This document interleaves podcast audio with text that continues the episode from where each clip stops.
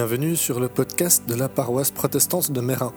Notre mission est d'écouter et de mettre en pratique la parole de Dieu, de vivre la communauté, dans le culte et la vie quotidienne, de transmettre notre foi et de servir notre prochain.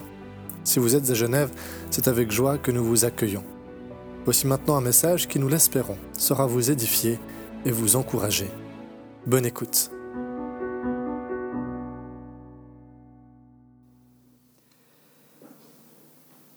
Je passerai maintenant à la lecture du texte biblique.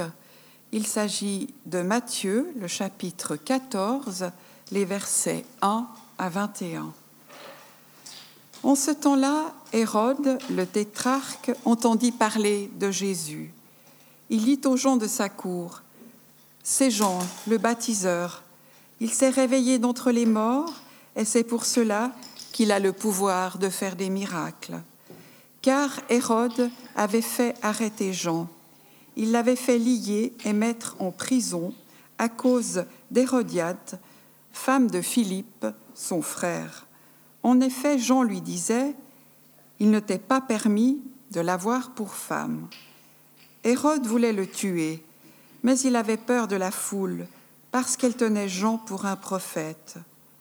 Or, pour l'anniversaire de la naissance d'Hérode, la fille d'Hérodiade, dansa au milieu des convives et plut à Hérode. Tant et si bien qu'il s'engagea par serment à lui donner ce qu'elle demanderait. À l'instigation de sa mère, elle dit Donne-moi ici même, sur un plat, la tête de Jean le baptiseur. Attristé à cause de ses serments et des convives, le roi commanda de la lui donner et envoya décapiter Jean dans la prison. On apporta sa tête sur un plat et on le donna à la jeune fille qui le porta à sa mère.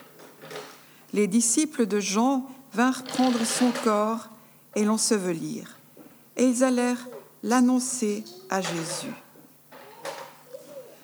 Jésus nourrit cinq mille hommes. À cette nouvelle, Jésus prit un bateau pour se retirer à l'écart dans un lieu désert. Les foules l'apprirent, quittèrent les villes et le suivirent à pied. Quand il descendit du bateau, il vit une grande foule et il en fut ému. Il guérit leurs malades. Le soir venu, les disciples vinrent lui dire, Ce lieu est désert et l'heure est déjà avancée. Renvoie les foules pour qu'elles aillent s'acheter des vivres dans le village. Mais Jésus leur dit, Elles n'ont pas besoin de s'en aller. Donnez-leur vous-même à manger. Ils lui disent, Nous n'avons ici que cinq pains et deux poissons. Et il dit, Apportez-les-moi ici. Il ordonna aux foules de s'installer sur l'herbe, prit les cinq pains et les deux poissons, leva les yeux vers le ciel, et prononça la bénédiction. Puis il rompit les pains et les donna aux disciples, et les disciples en donnèrent aux foules. Tous mangèrent et furent rassasiés, et on emporta douze paniers pleins de morceaux qui restaient. Ceux qui avaient mangé étaient environ cinq mille hommes, sans compter les femmes et les enfants. J'ai remarqué que assez souvent, je pense connaître quelque chose parce que bah, j'ai déjà un petit peu d'expérience. Et puis de temps en temps, d'avoir quelqu'un qui regarde les mêmes choses que moi et qui me raconte voir quelque chose un peu autrement, c'est soit dérangeant, soit formidablement intéressant. Alors ce que je vous propose, c'est de partager le petit bout que j'ai compris d'un autre regard sur ces deux textes que jusqu'à maintenant, j'avais jamais regardé ensemble. J'avais soit regardé l'histoire de, de la mort de Jean-Baptiste, soit l'histoire des pains qui, et des poissons où il y en a finalement très peu, puis finalement tellement que tout le monde a assez à manger. Regardez ces deux textes ensemble avec le fil rouge, la question de euh, qu'est-ce qu'on fait quand il y a de la violence?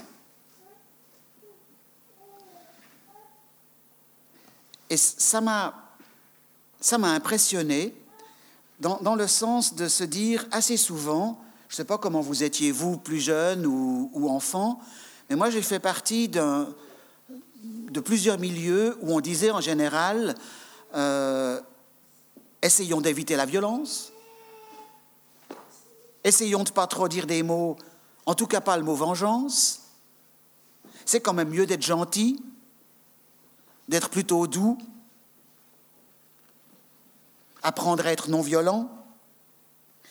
Et voilà que depuis quelques années, sans faire la liste de toutes les violences, mais autour de nous, il y a de la violence. Il y a, depuis un peu plus de deux ans, celle de cette pandémie qui touche les uns très fort et d'autres pas, qui crée des tensions entre comment être, comment se tenir les uns avec les autres, avec des mots forts comme refus, égoïsme, liberté, solidarité. Il y a toutes les résistances qui existent aussi ces derniers temps euh, autour de, de l'égalité que nous avons choisie. Mais c'est encore tellement difficile à la vivre. Il y a tellement d'excuses pour ne pas aller au bout de nos décisions et les inégalités sont toujours là. Et puis il y a maintenant cette invasion de la Russie en Ukraine avec une guerre qui détruit des sociétés, des personnes, qui commencent à faire peur. Alors, comment nommer le mal? Comment trouver du sens spirituel à notre action? Eh bien, dans la Bible, on peut trouver des mots. On peut trouver des histoires ou des textes qui essaye de mettre des mots autour de ces questions. Et les deux textes d'aujourd'hui, dans ce que j'ai découvert, nous permettent un chemin pour mettre des mots sur ces violences. Comment dénoncer les abuseurs et les violents? Et Philippe Lefebvre, donc un, dominicain, a écrit un livre qui s'appelle Comment tuer Jésus. Mais ce n'est pas un mode d'emploi. Il a lu la Bible et il a trouvé plusieurs passages où des gens se demandent ce Jésus dit des choses qui remettent tellement en question ce que nous vivons que nous voulons l'éliminer. Comment tuer Jésus? Même Hérode, dans notre texte, se pose la question. Alors, dans l'évangile de Matthieu, au chapitre 14, ces deux textes sont côte à côte. C'est impressionnant. On nous dit d'abord que il y a un banquet avec des gens invités pour fêter un anniversaire. Et c'est le roi qui invite pour fêter son anniversaire. Et il y a des bonnes choses à manger. Et il y a des spectacles. Et parmi les spectacles, et ça on connaît par des tableaux, par des histoires, il y a cet épisode, mais monstrueux, épouvantable, juste après qu'une jeune fille ait bien dansé et que ça ait ému beaucoup de gens, dont le roi. Il dit, demande ce que tu veux. Elle va vers sa mère. Sa mère lui dit, la tête de Jean-Baptiste. Et la monstruosité, il ne faut pas la banaliser, est que on amène la tête de Jean-Baptiste sur un plat en plein milieu du banquet. Vous visualisez? Vous êtes à un banquet? Et le moment fort du banquet, c'est la tête d'un homme, amenée sur une assiette, sur un plat. C'est parmi les violences les plus extraordinaires. Ce n'est pas la seule, mais c'est une énorme. C'est tellement violent que on, essaye de ne pas entendre cette violence-là. On essaie de dire oui, d'accord, c'était. Et puis peut-être qu'il l'a mérité, ou peut-être que c'était ce qui devait arriver à lui. Mais c'est tellement violent. Je ne sais pas ce qu'on peut en faire. Et ce qui est intéressant, c'est que Matthieu nous laisse avec cette question, mais juste après, qu'est-ce qu'il dit? Il met, pour que nous l'entendions et que nous le lisions, immédiatement après cette extrême violence, ce qu'on appelle la multiplication des pains. Matthieu nous dit, des gens sont allés dire à Jésus ce qui est arrivé à Jean-Baptiste. Et alors que fait Jésus? On nous dit simplement, quand il apprend, il se retire dans un endroit désert. Il a besoin d'être tout seul. Mais mince de mince, c'est pas ce qui se passe. Oui, il veut aller tout seul. Mais des gens le suivent. Des gens le rattrapent. Et alors qu'est-ce qui se passe? Eh ben, Il enseigne, il écoute, il soigne, il est lui-même pleinement. Il dit pas stop, laissez-moi 24 heures. Même fatigué, même ému, même bouleversé, il se laisse rejoindre. Et dans cette euh, rejoignance, je ne sais pas comment on peut inventer un mot là, hein, eh bien, qu'est-ce qui se passe? On ne sait pas tout. On sait juste que ses disciples, ceux qui sont avec lui tout le temps, disent Oups, ça devient difficile. C'est tard maintenant, on est dans un endroit où il n'y a pas de micro, pas de coop, il n'y a rien. Il n'y a pas d'auberge. Comment est-ce qu'on va faire? Des gens commencent à avoir faim, et nous aussi. Ils ne le disent pas, mais sûrement. Et alors, il y a cette chose complètement étonnante. Rassemblement de ce que les gens sont d'accord de partager. C'est quoi? Quelques pains, quelques poissons. Et Jésus fait quoi? Il dit la prière connue pour remercier parce qu'on va pouvoir partager quelque chose. Merci Seigneur du repas que nous allons partager. Hein? Ce n'est pas la même parole que pour Jean-Baptiste. Pour Jean-Baptiste, c'est une parole de violence. Ici, c'est une parole de merci. Et qu'est-ce qui se passe? Eh bien, on nous dit, il y a tellement. Grâce au partage, il y a assez, il y a même trop, il y a même des restes. Alors que comprendre? Je vous propose quelques pistes et puis, si vous le voulez, je serai content d'entendre les vôtres parce que je pense qu'il y en a beaucoup de, sens possibles. Celle que je commence à découvrir en mettant ces deux textes ensemble, la première, c'est que la violence, même extrême, n'est pas la fin de tout. Il y a quelque chose dans la manière dont Dieu se présente qui est plus fort que ça. Et ce plus fort que ça, c'est un amour inconditionnel. De dire oui, vous pouvez tuer les meilleures personnes du monde, faire quelque chose d'une violence, même extrême. Il y a quelque chose de plus grand que ça.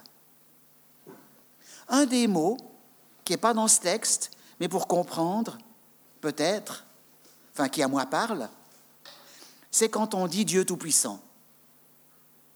Hein, il y a des fois, dans nos confessions de foi ou ailleurs, on dit bah, Dieu est Tout-Puissant. Donc s'il est Tout-Puissant, il serait capable de, mettre quelqu'un pour qu'on tue pas Jean-Baptiste, pour qu'il n'y ait pas de malheur, enfin, des choses comme ça. C'est vrai? Ce mot veut dire ça. Mais si on va regarder un peu plus lentement ce que ce mot qu'on a traduit par Tout-Puissant veut dire, eh bien, ça devient troublant. Parce que c'est un mot qui veut dire deux choses. On peut le traduire de deux manières. On peut le traduire par la toute-puissance de la force, mais aussi par la toute-puissance des saints qui allaitent. C'est le même mot. Shaddai. Shaddai, c'est les saints de la femme mais c'est aussi le Dieu fort et costaud. Qu'est-ce que vous allez choisir comme traduction? Qu'est-ce que vous allez privilégier quand vous dites Dieu Tout-Puissant? C'est vraiment intéressant que ça soit aussi Shaddai. C'est quoi la toute-puissance des saints? C'est la nourriture aux petits. C'est la tendresse. C'est une forme de fragilité, mais, mais qui est tellement forte qu'elle peut donner la vie.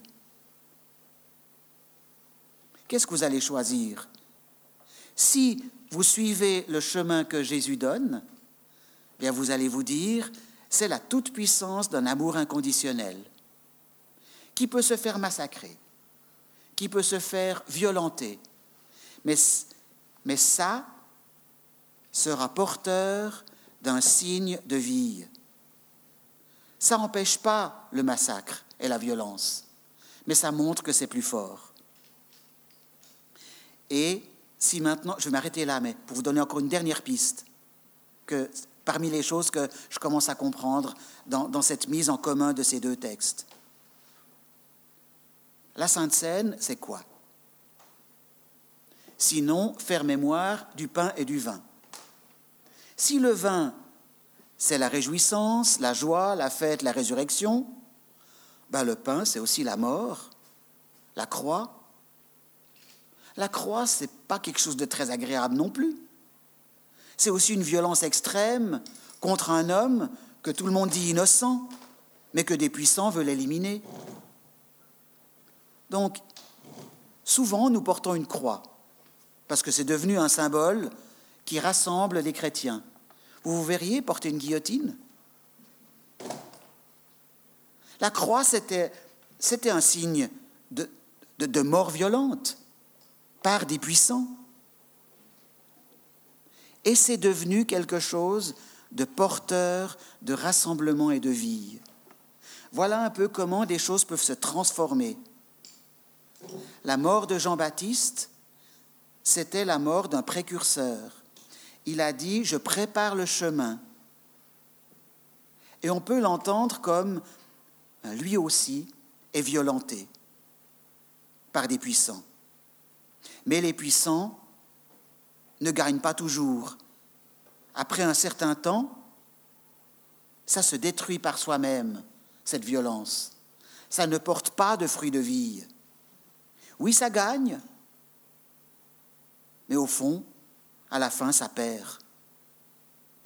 Et ce qui gagne, c'est un amour inconditionnel qui permet de partager cinq pains et deux poissons pour nourrir des foules et des foules. Il y a vraiment dans ces deux textes plusieurs fois le mot repas.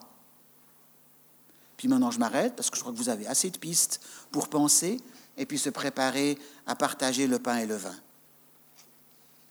Puis comme je l'ai dit avant, si un jour, tout à l'heure ou plus tard, vous voulez me donner d'autres résonances qui chez vous ont été importantes, eh ben, je me réjouirai de vous entendre et de parler avec vous.